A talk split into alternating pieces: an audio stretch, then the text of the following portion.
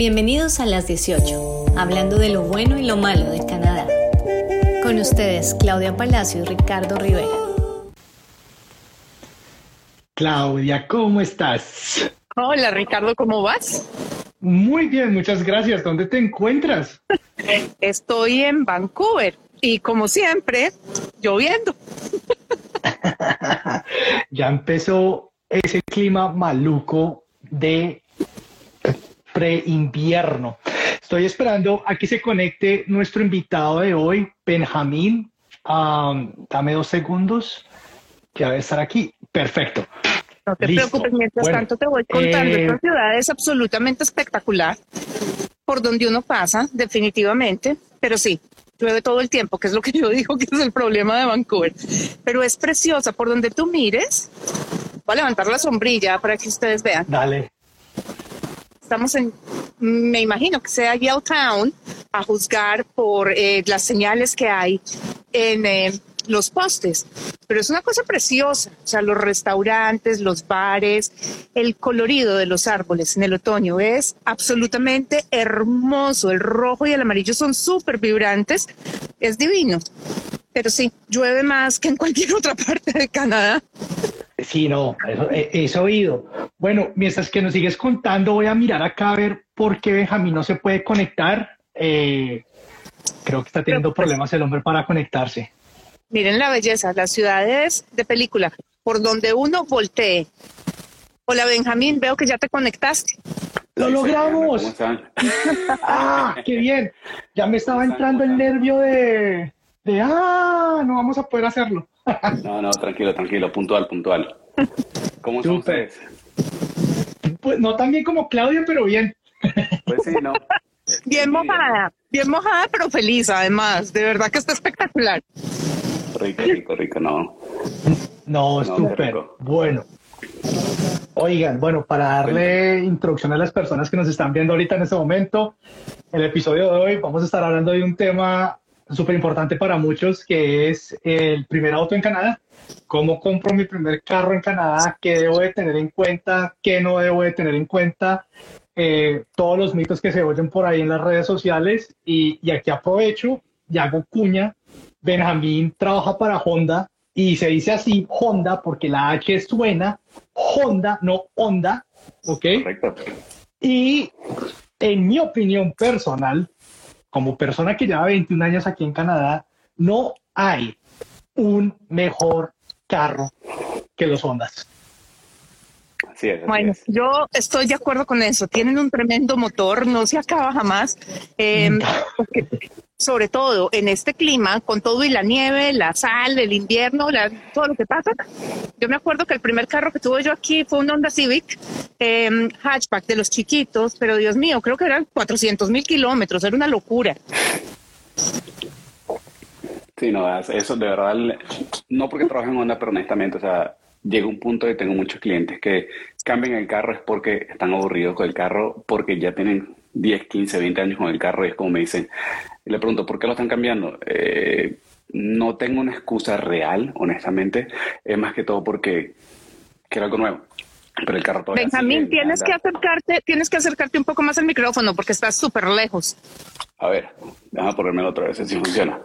Eso, mejor. ¿Ahora mejor? Ya. Sí, súper. Perfecto. Listo. Entonces, como decía, muchos clientes me dicen, no, honestamente, cambio el carro es porque eh, estoy aburrido del carro. No es porque eh, el carro me dejó varado, me dejó tirado. No, es sencillamente ya estoy aburrido, quiero algo nuevo, pero 400, 500 mil kilómetros y siguen. Entonces, algo que... Oiga, pero vea, ahí, ahí dimos ya el primer punto que esto no es común en Latinoamérica. Es decir, en Latinoamérica estamos acostumbrados a cambiar carros cuando el carro llega a los 150 mil kilómetros. 50 mil el carro, uno dice, el carro está viejo, ya el carro está listo para cambiarlo, ya tenemos que deshacernos de este carro. Aquí en Canadá los carros, estamos hablando de 300 mil, 400 mil y lo que dice Benjamín es cierto, es decir, eh, yo de manera personal tuve un Civic también, creo que era modelo 2000 y lo, lo manejé hasta que me dejó botado y logré meterle a ese carro 430 mil kilómetros. Pero venga, antes de que nos pongamos a hablar de carros que ellos a los hombres. Hágale. eh, yo creo que es más interesante para todos los que nos ven saber cómo hago para comprarlo. Eh, pero más que eso es, con mi licencia del país del que yo vengo, ir a una agencia de carros, comprar un carro y salir manejándolo. Yo creo que esa es la pregunta de todo el mundo y de pronto el susto que se llevan muchos cuando llegan aquí. ¿Cómo es el proceso, Benjamín? ¿Cómo funciona? Pues mucho, mucha gente tiene el mito o tiene la... Acércate al micrófono, estás súper lejos, no te oímos. ¿Ahora? Mejor. A ver, un poquito mejor, listo. Hablo un poquito más fuerte. Em, a ver, existe mucho el mito de ya un poquito mejor. Vengo de mi país, vengo de mi país, Colombia, México, Latinoamérica, donde sea. Eh, y dicen, tengo mi licencia internacional, puedo comprar un carro. Eh, Sí. tú puedes ir a comprar un carro, ciertamente. Puedes ir a comprar el carro, poner un depósito, sí, no hay ningún problema. Pero al momento de hacer una transacción de retirar el vehículo, no puedes. ¿Por qué? Porque para poder sacar la licencia, poder colocarle la placa o la matriculación al vehículo, necesitas una licencia de Ontario. Em, licencia me refiero a la licencia de conducir. ¿Cuánto tiempo es válida la licencia de cualquier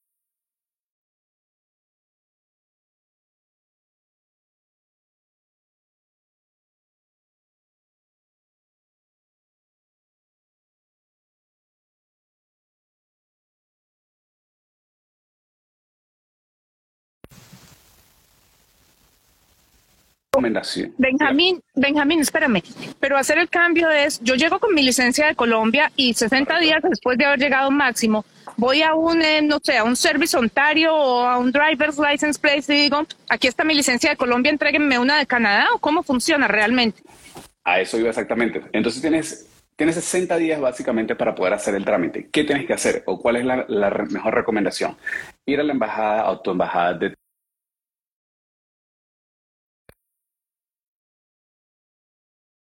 la traducción de tu licencia. Uh, ¿Por qué me refiero?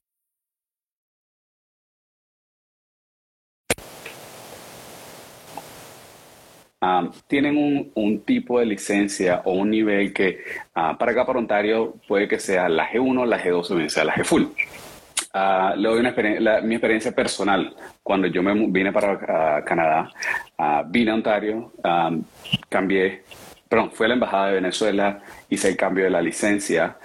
¿Y qué me hicieron? Me hicieron una traducción de mi licencia, un documento, que con ese documento vas directamente a Servicio Ontario en ese periodo de los 60 días y dices, aquí está mi licencia con mi licencia físicamente. Entregas la licencia y dices, listo, quiero hacer un cambio de la licencia. ¿Qué, te va a decir Servicio Ontario? Ok, perfecto, te vamos a dar la G1, pero no tienes que durar el tiempo que son los creo que es un año, si no me equivoco, o año y medio por la G1, te adelantan el proceso para que puedas hacer el examen de la G2 y hasta a veces posiblemente te, aceleran el proceso para la G Full. Todo depende de qué tanta experiencia vengas desde tu país. No sé si se responde la pregunta. Sí, eso lo responde. ¿Qué tantas, o sea, tengo que presentar el examen, listo. ¿Qué tantas veces lo puedo perder, Benjamín? Porque es que me preocupa. me preocupa también saber qué, qué pasa si lo pierdo. O sea, yo me acuerdo que no es fácil, que los instructores o los evaluadores de todas maneras le ponen a uno por ahí truquitos de desde aquí. Resulta que hay un letrero con 20 señales que se contradicen y pues nada, no funciona. ¿Cuántas veces lo puedo repetir? Ah, de la G1 a la G2, si no me equivoco, tienes una, pues si lo pierdas la primera vez, la segunda, tienes una, segunda oportunidad sin que te manden otra vez para la G1. Ya ah, después la tercera vez ya, ya te dicen, ¿sabes qué? Haga su curso otra vez porque, ¿qué va? No, no voy a manejar acá. Pierdo el año, como cuando nosotros estábamos chiquitos, devuélvase. Pero vengan, aquí... Otra vez. Y aquí hay que hacer una aclaración, ¿no? Es decir, el curso no es obligatorio. Es decir, uno puede ir a cualquier librería, comprar el manual o la cartilla de instrucción, leerla y arriesgarse, literalmente arriesgarse a presentar el examen y pedirle a los planetas que se alineen para no perderlo. Yo creo que todos, y me incluyo, lo hemos perdido en algún momento. Oh, sí. No, yo no. Yo no. Perdón. No, yo sí lo perdí. Yo cambié la americana por la canadiense, que esa se puede cambiar, pero creo que fue la única razón por la que no lo perdí, porque todo el que he oído ha sufrido con los exámenes de la licencia. Sí, todo, el mundo honestamente creo que hemos sufrido con eso y hasta sí. Ah, pues uno, uno que viene de manejar tan pegado en los países, uno y acelerado y viene con el corre, corre, corre, corre. Uh, yo recuerdo cuando hice mi examen, el instructor bajó el asiento, se acomodó, me dijo, pon música si quieres, relájate. Terminó el examen, me dice, eh, yo, lo, yo sé que ustedes los venezolanos se pegan mucho a los carros, pero mantenga distancia, sepárate. y yo, ok, ok, perfecto. me dice, pero pasé. Me dice, sí, sí, sí, pasaste, tranquilo, no hay problema. Pero mantén distancia. Y ok, listo. Nada, además porque hay cosas, hay cosas que son frustrantes en medio de todo el examen. Mm, pues yo lo presenté primero en Estados Unidos porque viví un tiempo allá, pero las normas son muy parecidas, por eso es que se puede cambiar.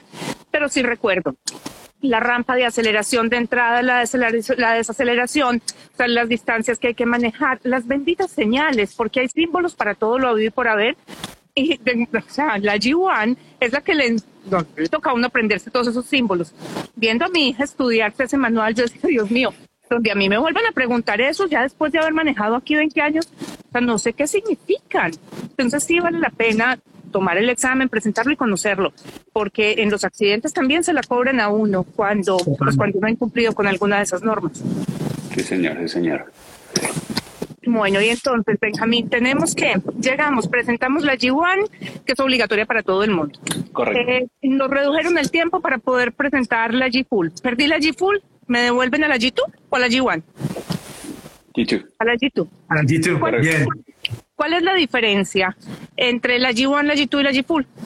Que básicamente con la G1, eh, la G1 básicamente es un documento de identificación, no te, no te permite a manejar solo, eh, ese cuento de tengo licencia, voy al supermercado. No. Legalmente, no. No sirve. Eso no sirve. Usted se queda en su casa, no maneja. Deja el carro de la mamá y el papá metido en la casa. No. No sale a ningún lado.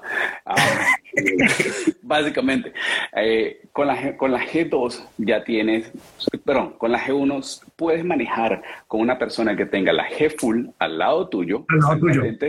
Ah, pero no puedes agarrar autopista. Puedes estar más que todo en la ciudad como quien dice, fuiste al supermercado, fuiste a, hacer vueltas y a, practicaste a manejar. Eso no hay ningún problema.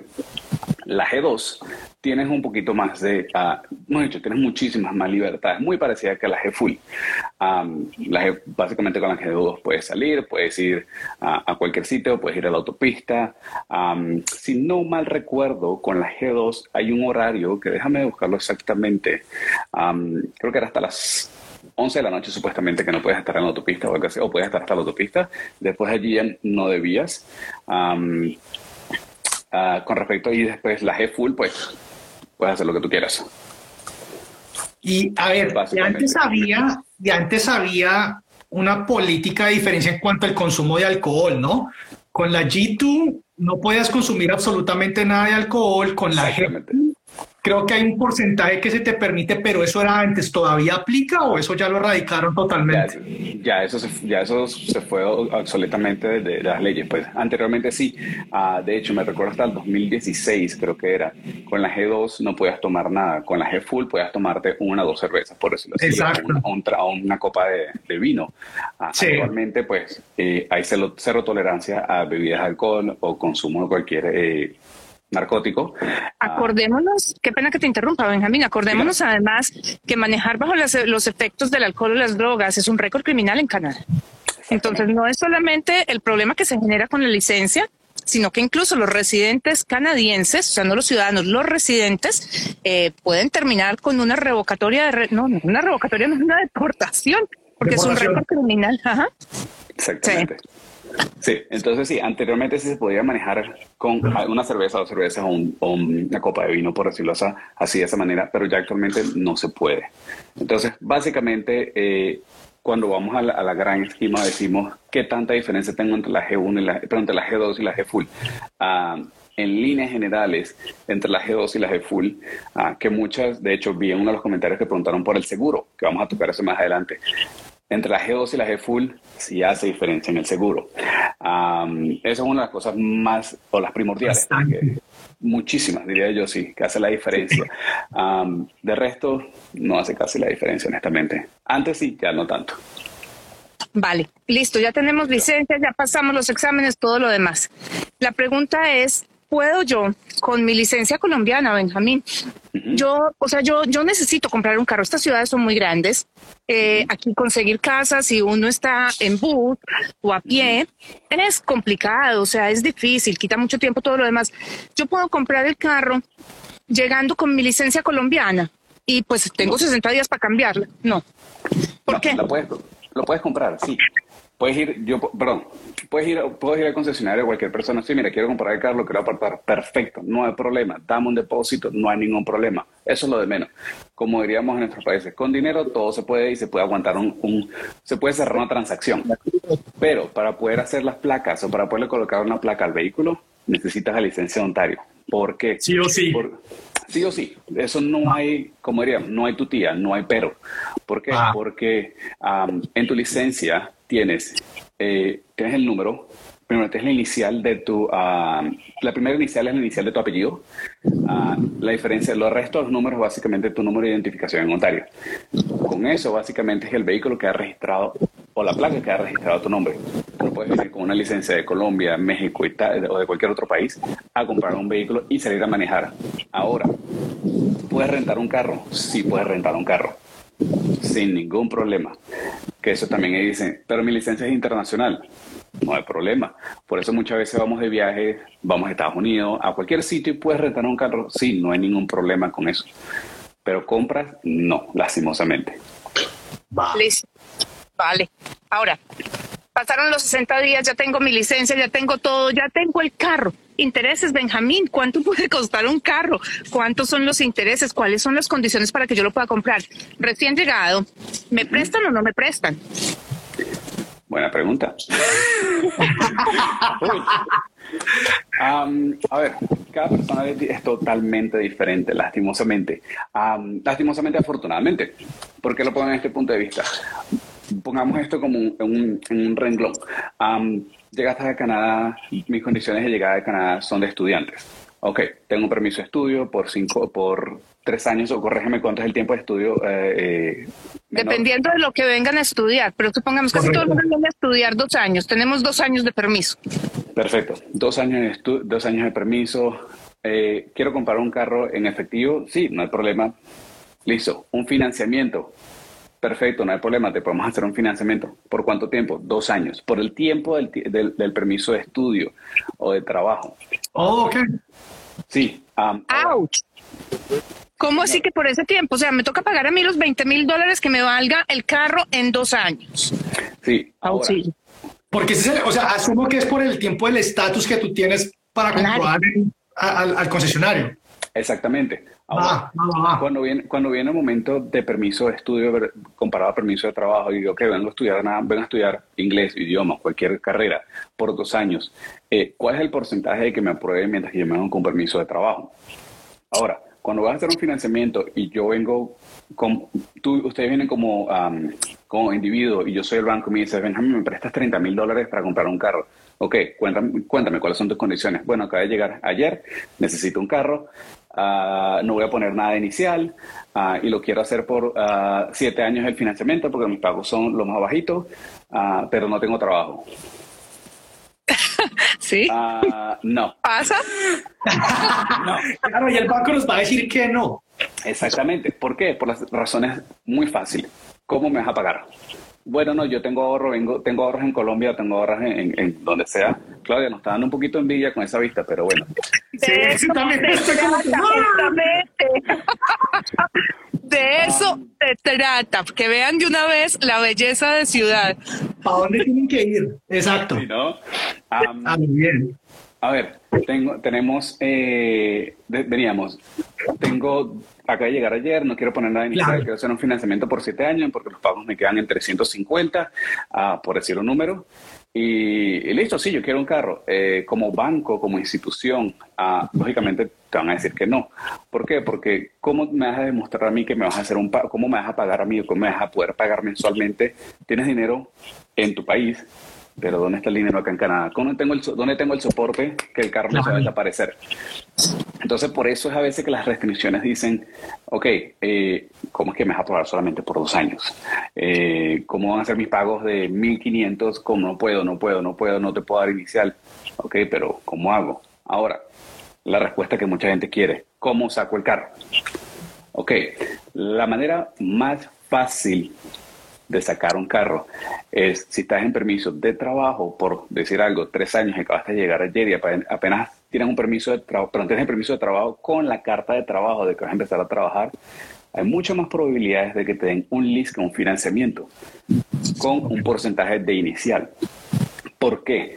Porque el lease comparado al financiamiento. Porque en el lease básicamente eh, nada más, básicamente tú estás pagando por lo que estás utilizando el vehículo. Estás haciendo un lease por tres años, que es el tiempo del permiso de estudio o de trabajo. Eh, Hiciste tu lista, empezaste hoy, perfecto. Llegaron los tres años. Después de los tres años tienes tres opciones. Te puedes quedar con el carro, lo devuelves o sencillamente lo cambias con otro. Insisto, ¿por qué te damos más probabilidades de hacer la compra o de hacer la aprobación con un lease con un financiamiento? Porque no estás haciendo el, no estás pidiendo el préstamo de los 40 mil dólares, estás pidiendo el préstamo de 20 o de un porcentaje muchísimo menor, de un 40 a un 35%, depende de el, porcentaje de, de, han dicho, depende del tiempo desde la compra del vehículo, básicamente. Ahora, la tasa de interés, que me habías preguntado eso también. sí, eso es súper clave. La tasa de interés. Ay, me leyó la mente. La, tasa de interés. Ok, sí, en muchos sitios vemos 0% de interés, 0.99, 1.99. ¿Cómo yo hago para calificar en eso? Acabamos de llegar al país, volvemos, volvemos al mismo punto, acabamos de llegar, llegamos ayer, quiero comprar un carro. ¿Cómo hago para calificar allí? En, en, Canadá, yo decía en Venezuela, en Canadá, nos vamos, nos regimos, nos vamos de acuerdo al tu porcentaje, ah, perdón, a tu número de em, historial de crédito. ¿Cómo hago para subir mi historial de crédito? ¿Cómo hago para tener un, un crédito en Canadá?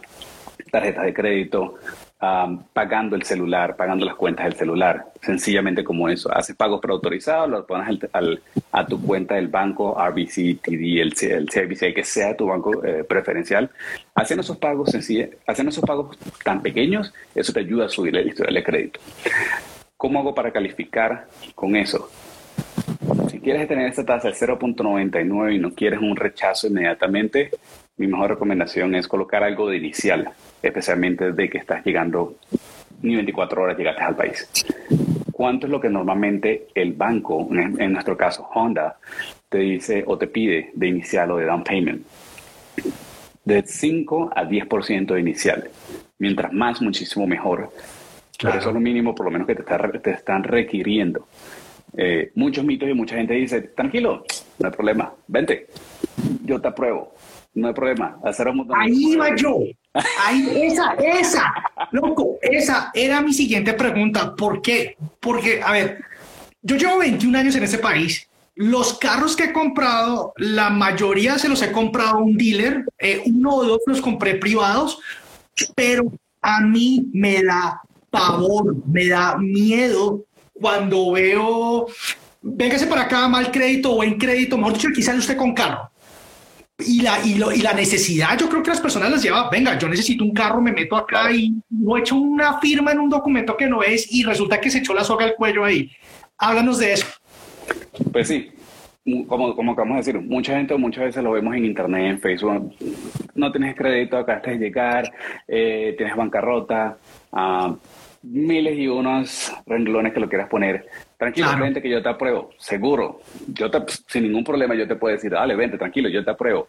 Ahora, no esperes ese 0.99 que ves allá o 0% que ves allá que se lo vas a recibir, porque te estamos diciendo que te vamos a dar un carro, pero no a qué tasa de interés. Lógicamente, o mejor dicho, no lógicamente, perdón cuando tienes bancarrota o no tienes historial de crédito, el banco te va a decir, o nosotros vamos a decir, eh, lastimosamente no te podemos, te podemos dar el carro. Sí, ese 2020 Civic que te gustó ya, o Toyota Corolla, o Mitsubishi, lo que sea, que ves allá te gustó, que te enamoró, tienes aquí la llave. Tus pagos, de cada dos semanas son 350 uh, por, por nueve años.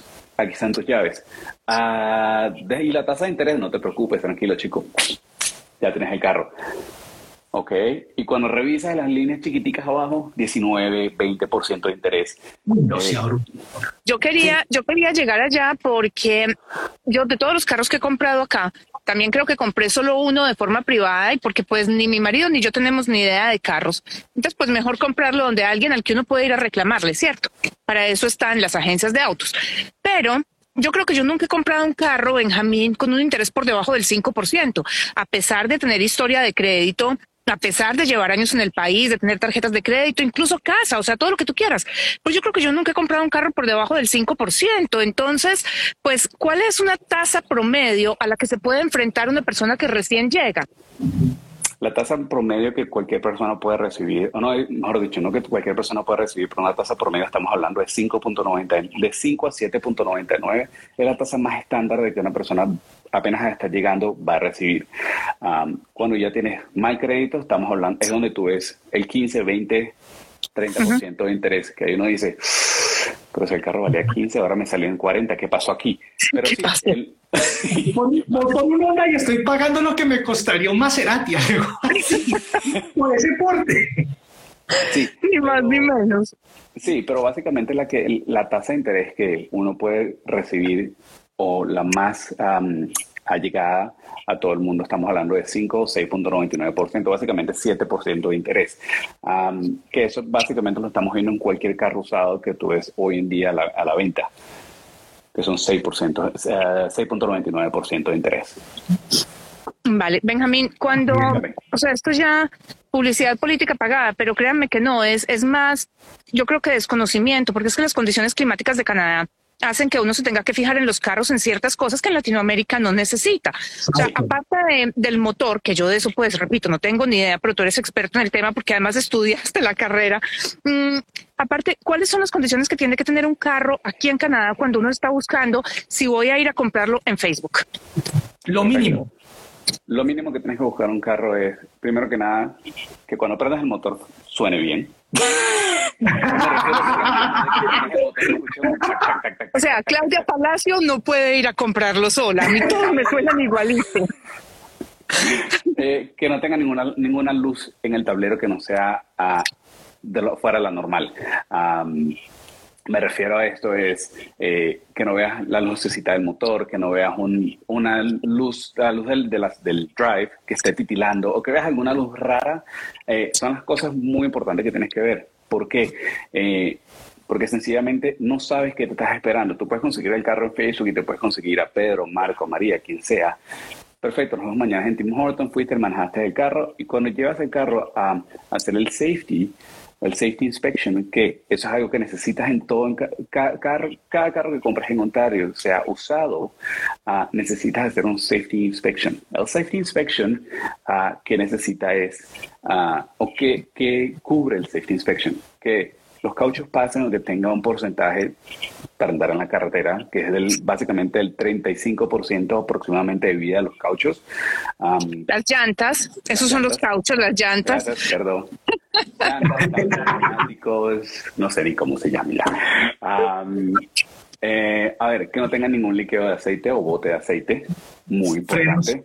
Los frenos, que tengan buenas condiciones, no de que... Freno. Emisiones. Exactamente.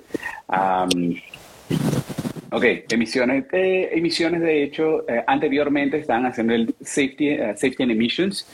Eh, el Emissions ya no el emission básicamente lo que se ve, se basan es a que no tenga la luz del motor prendido, pues, o que no tenga el sensor de oxígeno porque le prenda, básicamente. Anteriormente sí, era muy, tenía que pesar un porcentaje de, uh, de emisiones, ya no sean tan, tan estrictos en ese punto de vista. Es más que todo el safety del carro. Como digo, frenos, llantas, cauchos, neumáticos, uh, las luces, que las cuatro luces, las dos luces de adelante funcionan, las luces atrás funcionan perfecto, tengan los espejos, los retrovisores, que todo está en el sitio donde debe estar básicamente. Y que no que tenga los dos bumpers o el parachoque delantero y el trasero, no que le falte uno. Uh, muy importante. Entonces, ¿cuál es mi mejor recomendación de si consigues un carro en Facebook que te gustó? Vaya a Canadian Tire o a un concesionario de confianza, lleven el carro para que le hagan una inspección y de allí tomen la decisión. Benjamín, en términos de corrosión causada por la sal del, del, invierno, que hay que mirar, o sea, para los que tienen algún tipo de conocimiento de carros, o sea, no sería yo la candidata, pero pues normalmente a los hombres les gusta mucho el tema y conocen, o sea, si se van a arriesgar a comprarlos solos, ¿qué deben mirar en términos de corrosión, por ejemplo? ¿Qué efectos tiene el invierno sobre un carro? A ver, eh, para los que han vivido cerca de la playa es muy parecido. porque salita ese, ese, carro, ese carro parece una naranja por abajo del oxidado que está. Exactamente. O sea, el carro dice, uy, aquí qué pasó. Realmente así tal cual, parece una naranja, naranja o sea, horrible. Uh, no esperen que el carro sea muy bonito por debajo. Honestamente, ni carro nuevo ni carro usado, porque el carro apenas salga del concesionario, dale, dale cuatro días o una semana y él va a empezar a ver toquecitos de óxido aquí, aquí, allá. Es, es, impresionante, pero la cantidad de químicos de, de, sal que se colocan en, en, la calle, hasta sea en verano, tú vas a ver el carro que se empieza a oxidar poco, a poco. Eh, ¿Qué de verdad necesitas ver? Que los, los componentes de las suspensiones estén en, buen, en buenas condiciones. Es difícil ver, a ver, pongamos esto como ejemplo, ver esto que sea el, el, por decir algo, el amortiguador, lo ves de frente, pero de repente lo ves por otro lado que está así o que está así. O sea, esos detalles es difícil. Por eso es mejor, insisto, llevarlo a un taller, a un, a un concesionario, claro. a un mecánico que pueda hacer la inspección. A ojo uno puede decir, perfecto, carro no, no, le suena nada, tranquilo. Manejas en la carretera sin ningún hueco, perfecto. Caes en el primer hueco y de ahí el carro no sale. Entonces... Manejar carros, o sea, comprar, comprar carros usados siempre ha sido una lotería, porque es que uno no sabe qué le puede fallar. Y no es muchas veces ni siquiera culpa de la persona que se lo vende a uno, es simplemente que algo le pasó al carro. Es el uso del carro. Ahora, sí, sí. y aquí también volviendo a hacer cuña a Benjamín y a Honda, eh, Honda tiene unos planes especiales en carros usados que son, eh, ¿cómo es que se llama? ¿Cómo es que manejan ustedes el término de los carros que están ya revisados por ustedes, que garantizan que el carro está en perfectas condiciones y es un carro usado, pero está en perfectas condiciones? Sí, entonces básicamente tenemos lo que son nosotros vendemos tres tipos, cuando vemos el carro, vamos al lado del carro usado, venimos carros usados de tres tipos de manera. Carros ACES, que básicamente nosotros damos el carro y tienes que llevarte el carro al concesionario en una grúa porque el carro necesita, tiene muchas reparaciones y no nos hacemos responsables. podemos hacer la reparación, pero el carro va a llegar a un punto que no vale la pena repararlo, no, no okay. vale la pena venderlo, porque las reparaciones son tan altas que el precio del carro no vale la pena.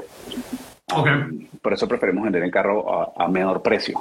Uh, está el carro certificado, que igualito. Nuestros mecánicos le hacen la inspección, le hacen los frenos, suspensión, todo.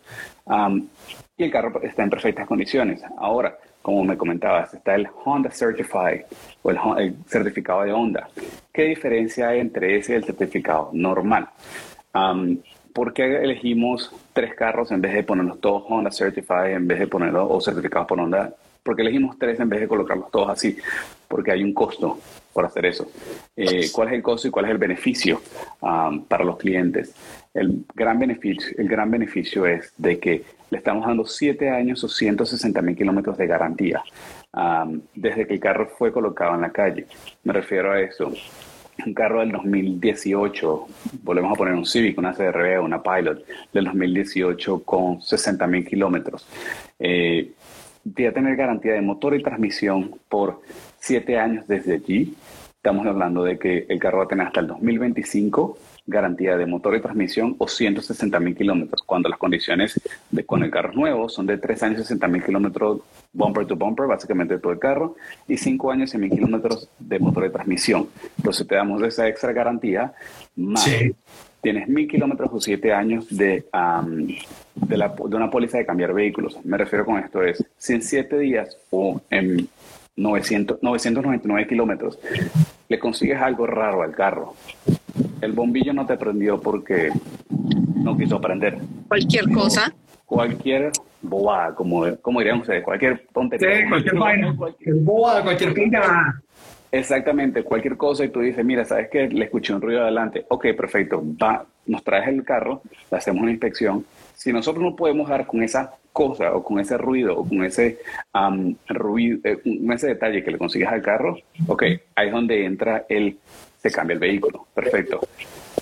Y no es el, te devolvemos el dinero, perfecto, listo. No, le dejas hacer el cambio por otro carro que tengamos en el concesionario igual. Uy, súper. Sí. Es una tranquilidad, pero bueno, regresemos, regresemos al tema. Entonces, listo, me queda de conclusión. Primero, yo no puedo comprar carro con mi licencia, o más bien, sí lo puedo comprar si lo quiero guardar en un garaje, pero no puedo ponerle las placas, no puedo salir a manejar. Y no Tengo tres... financiamiento ni sino básicamente lo compras de contado. De contado, listo. Tengo tres tipos de licencia, la G1, la G1, que básicamente me hacen un examen escrito de todas las normas, códigos, señales y demás. Eh, yo puedo hacer un proceso ante la embajada de mi país, tener la traducción de mi licencia con mi antigüedad y demás, y pedir cupo para presentar el examen de la G2. ¿O G2 Ah, de la G2, vale. Correcto. Eh, si lo paso, fantástico te dan la G2 y después de la G2 te pueden decir, ok, te podemos hacer el examen de la G full o sencillamente te quedaste hasta allí. O me quedo hasta ahí, vale. y si pierdo el examen, o sea, cuando hago la G2 ya puedo aspirar después a la G full, que es la que me permite manejar a la hora que yo quiera y solo porque la G1 y la G2 tienen restricciones de horario, de rutas y de salir solo acompañada. Vale, entonces si pierdo la G full, ¿cuántas veces es que me devuelven para la G2? Dos veces. a empezar a sufrir. Fantástico. Oiga, Antes de que se nos olvide hablar del tema clave acá, que son los seguros. Seguros. ¿Cuánto vale un seguro más que el carro? ¿Y con qué tipo de licencia? Exactamente. Ahora, no solamente la licencia, lastimosamente depende de dónde vivas. ok. Ah, claro. Eh, sí, muy importante en Toronto. te pongo los dos ejemplos. Yo vivo en Toronto, si yo estoy viviendo en Toronto ahorita, estoy viviendo en Scarborough, el seguro va a ser, olvídenlo, vas a empezar pagando mensualmente 500, 600, 700 mensual. Ah, ¿por qué a mí? ¿Por qué? Porque por, el área. por el área. por el área. ¿El índice de accidentalidad? Exactamente. Ah, el área, el índice de accidentes, eres primera, uh, primer manejador o primera que estás manejando en Canadá ah, y eres un riesgo muy alto para el seguro. Eh, lastimosamente, eh, Scarborough no es, una mejor, no es la mejor cena, la mejor, la mejor área para poder sacar eh, licencia o mejor sacar el, el, vehículo. mucha gente pues dice, ¿sabes qué? El pago mensual de carro me sale en 500, el seguro me sale en 500, son mil dólares en el carro nada más. Uy, bastante, sí, pero es lastimosamente en el área. Ahora, te vas hacia Markham, te subo un poquito más, depende de la zona igual. No, que, no quiero entrar en, en, en, ser clasista o entrar en, en ¿cómo diríamos esto? Discriminatorio. Discriminaciones. Sí, sí, sí. Discriminaciones, gracias. Ah, pero lastimosamente depende de las zonas. Eh, eh, el seguro ve de que aquí vive muchos, mucha gente de este país o de este otro país y ven el tipo de accidentes que, que han causado ese tipo de, de, nacionalidad, por decirlo así. Pero es, ah. ok, pero es debido al índice de accidentalidad, entonces. Sí, señor. Vale. Ah, ¿Cuándo empieza? ¿Cuándo empieza a bajar el seguro? ¿Después de cuántos años de yo tener la licencia o cómo funciona? Eh, primero, pues dónde vives. Segundo, eh, el tiempo. Ah, puede durar bien sea seis meses que veas un cambio muy mínimo, pero tú empiezas a ver el, el cambio del seguro al año y medio aproximadamente. Vale, tú dijiste ahora, Benjamín, y espérame que me devuelva porque es que me llama la atención. Tú dijiste, sácale, eh, Scarborough de pronto no es el mejor sitio para sacar la licencia. El seguro depende de dónde saque yo la licencia o de dónde viva. Dónde viva, perdón. Dónde viva. Ok. Vale, listo. tú lo puedes sacar en, en las Niágaras, pero tu dirección de, vivienda es en Scarborough. Te cobra lo que vale tener el seguro en Scarborough. Exactamente. Ok, ahora, tú dijiste que me puede... Tú dijiste que me puede costar entre 500 y 700, bueno, entre 350 y 700 dólares. Mm, ¿Qué me está cubriendo ese seguro? El 100% del carro, el 100% del accidente, el 100% de todo es seguro para terceros, es seguro de robo, es, o sea, ¿qué me cubre? los seguros más, los más comunes, diría yo. Ah, estamos hablando de que el seguro tiene que cubrir tu carro, ah, el tercero y para propiedades también. Ahora, no significa de porque si alguien te chocó, eh, no sea tu culpa. Puede que sea tu culpa también. Ah, eso es, podemos pasar horas hablando sobre el seguro, lastimosamente, porque si cruzas a mano izquierda y sí, es muy complejo. Estás cruzando a mano izquierda, estás entrando en un estacionamiento y vino alguien, no te quiso dar paso y te chocó, eh, es tu culpa porque estás cruzando a mano izquierda, a pesar que la luz sea en verde. si estás parado y viene el de atrás y te chocó, uh, ok, pero tú qué estás haciendo, estás muy cerca de la luz, tenías, eh, eh, estabas distraído, entonces es muy complejo, lastimosamente. Podemos pasar horas, horas, horas y sin llegar a una conclusión de decirte cómo salvarte del seguro. ¿Qué pasa? ¿Qué pasa? ¿Qué pasa si yo me choco? Le paso, o sea, porque se dicen muchas cosas, Benjamín, o sea, se choca, pues pásale el reclamo al seguro, me sube el valor de la póliza. Sí. Me sube el valor de la póliza si me encuentran manejando con exceso de velocidad. Me sube, me mata si me encuentran manejando con tragos. ¿Me pueden, ¿me pueden quitar la licencia? te pueden hasta quitar la licencia. O sea, si, no te agarra uno, te agarra el otro, básicamente. Ah, o sea, sí, y lastimosamente uno se queda, como diríamos coloquialmente, sin el chivo y sin el maquete, sin el, sin mecate, sin ni una ni la otra. Tal cual. ¿Qué tan grave puede pasar si, a ver, si uno, si estás tomando, eh, son seis puntos, te pueden poner una multa hasta 5 o 10 mil dólares, te quitan el carro por 7 días. Sí, eh, entonces toman, primero que nada, tomar o estar en un consumo de drogas, como dijiste anteriormente, Claudia, es algo, es un delito en Canadá, no se debe hacer.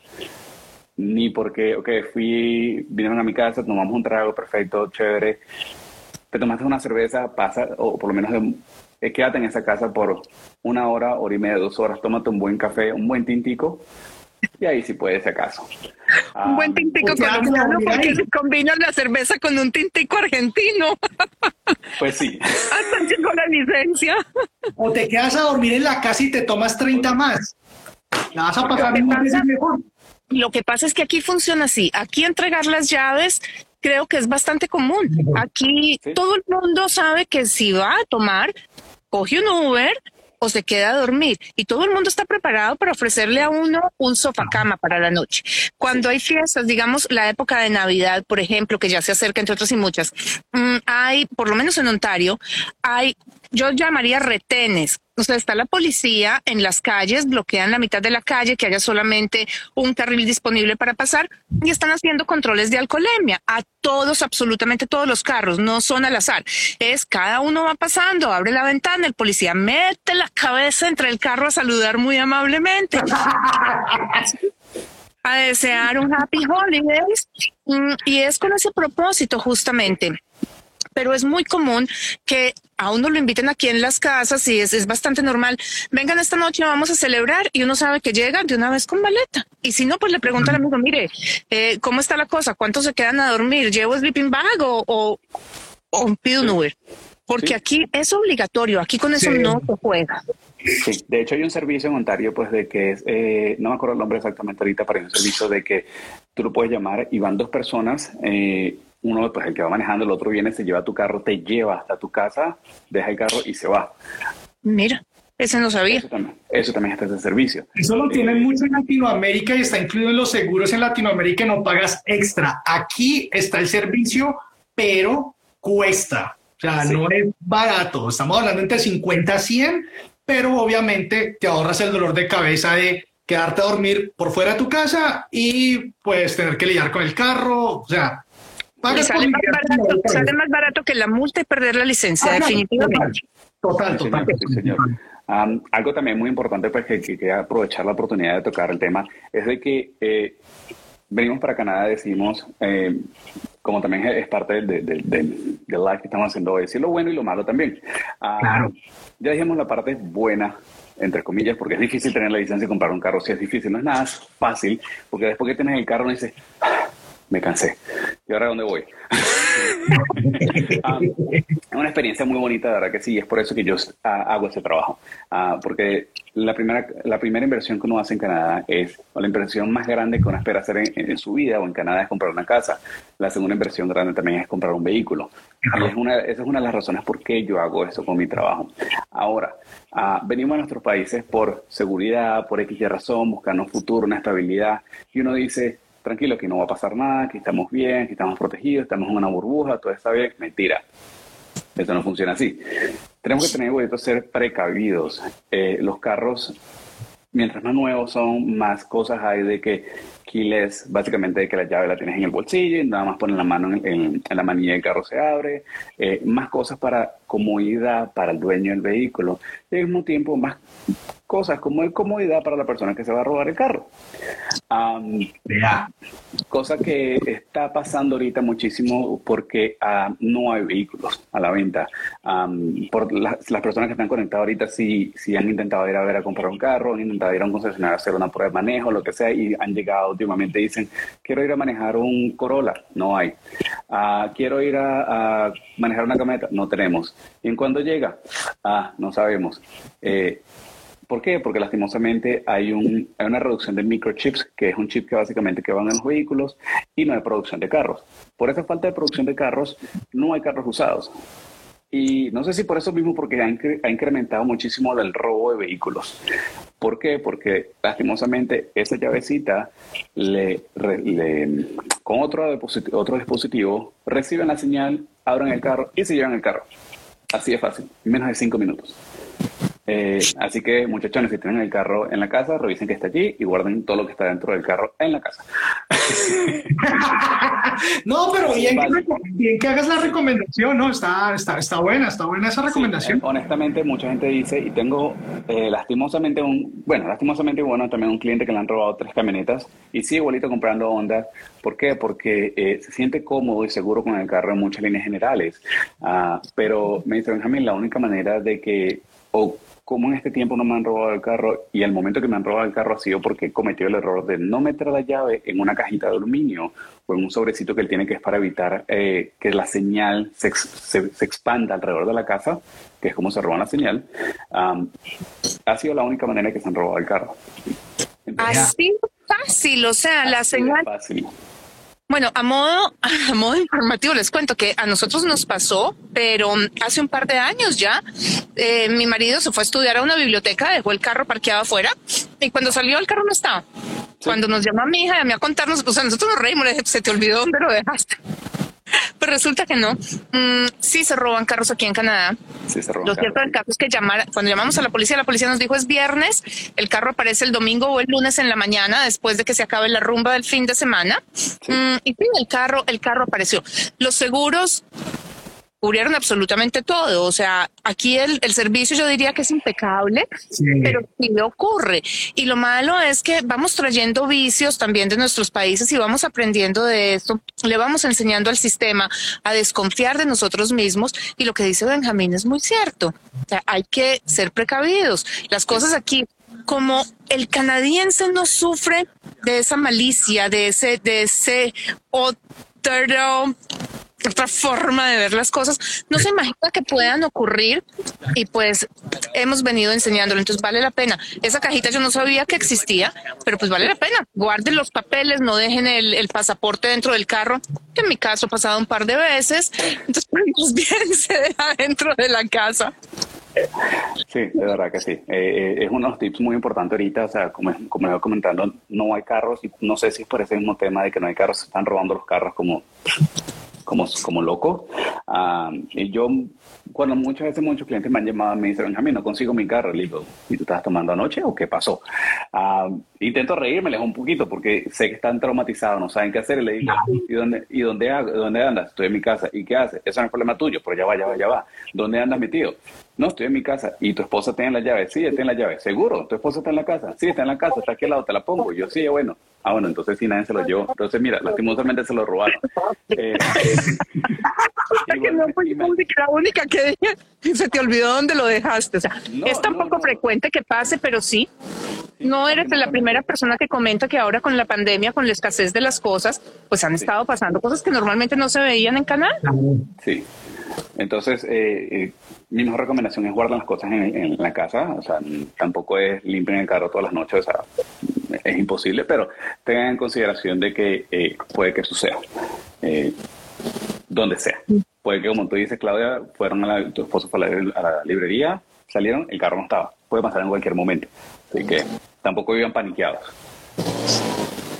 Además, no es, no es un, un, robo como lo vemos en Latinoamérica con revólver o algo, es, simplemente que tú sales y el carro no está. Entonces, pues tampoco es eh, de pánico, pero sí, cosas empiezan a ocurrir. Entonces, ¿les parece bien si recapitulamos, chicos? Sí. Compro, el carro llegando, compro el carro llegando, pero solamente si lo compro de contado. Si no, no hay financiación. Eh, para tener, o sea, para poderlo poner a rodar, necesito la placa y para tener la placa necesito la licencia. Tres licencias la G1, G2 y G Full. Mm, puedo perder el examen de la G Full a la G2 solamente dos veces o me devuelven del todo. Eh, seguro, vale un infierno de plata. Depende de dónde viva, de la zona de riesgo de accidentalidad. Eh, los intereses pueden fluctuar más o menos para un recién llegado entre el 5 y el 8. 5 y 7,9, como dice Benjamín, 7,99, mm, el 8%. El seguro puede costar entre 350 y 700 dólares. Empieza a bajar más o menos al año y medio. De hecho, quería agregar algo en el seguro. Eh, si vienes, tienes 20 años manejando en tu país y puedes, cuando vayas a la embajada y te puedan dar una carta diciendo que tienes 20 años manejando, excelente, porque ciertas compañías de seguros te toman eso en consideración y eso te ayuda muchísimo, muchísimo para bajar el seguro. Cuando hay compañías que te están ofreciendo 500 dólares, tienes, por decir un nombre, eh, Allstate o tienes eh, X, sí, te pueden decir, ¿sabes qué? Tienes 20 años manejando, perfecto, no te vamos a cobrar 500, te vamos a cobrar 350. Sí, digamos, ok, bueno, tampoco es mucho, pero eh, hace la diferencia. Es la gasolina del carro del mes, o sea. Exactamente. Entonces, el mantenimiento. sí. Eso es, algo, eso es algo muy importante. Eh, la carta, si la, te la pueden dar. Y segundo, mucha gente recomienda eh, hacer un curso de manejo.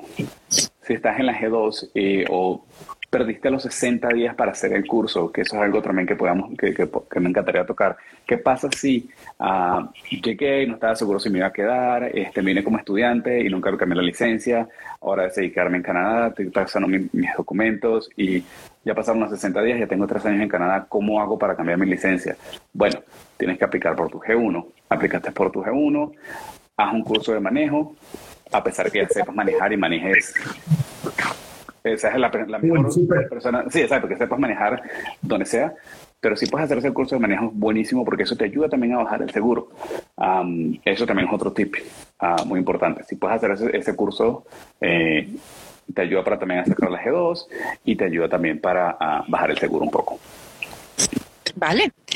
Bueno, pues nada, ¿Tienen alguna otra pregunta, chicos? O, vamos cerrando sin antes pedirle a Benjamín que nos ponga los datos de contacto en los comentarios, por favor, porque me imagino que la gente tendrá preguntas y aunque tú estás en Ontario, Benjamín, no sé si puedas ayudarle también a personas que vienen a otras partes o referirlos pues con algún, alguna persona en otras provincias. Sí, sí, seguro que sí, de verdad que sí. Pues yo estuve viviendo en, Montreal por ¿qué? dos años aproximadamente y tengo un poco de experiencia también en Montreal, cómo haces el cambio de Ontario a Montreal y viceversa es el mismo proceso, igualito dura 60 días. Si tienes un carro en Montreal y te lo vas a traer para Ontario, todo eso nos puede ayudar de verdad. Súper.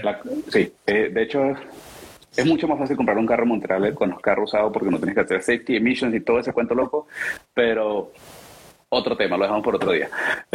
pero no, y, Benjamín nos va a estar acompañando, o sea, aquí hay tema para hablar por mucho tiempo y Benjamín va a ser un invitado que vamos a tener en varios episodios que tenemos planeados. Hay muchísima información de la cual él nos puede compartir, información valiosa que el día de hoy yo creo que de verdad les despegado una duda a muchísimas personas, a muchísimas personas, porque es un tema recurrente el que vemos, el, el, el, el automóvil.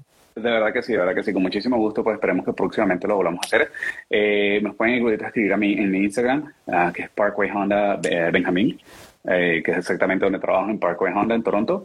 Con muchísimo gusto los puedo ayudar, bien sea en Ontario. Eh, no tengo muchos conocidos en muchas partes de Canadá, pero puedo ayudarlo con lo más que pueda ah, o recomendarle en cualquier información, con seguros. Eh, si no, no necesariamente porque trabajo en Honda van a tener que comprar un Honda, ideal. Compren Honda, compren Honda, que es el mejor carro, nadie les dijo.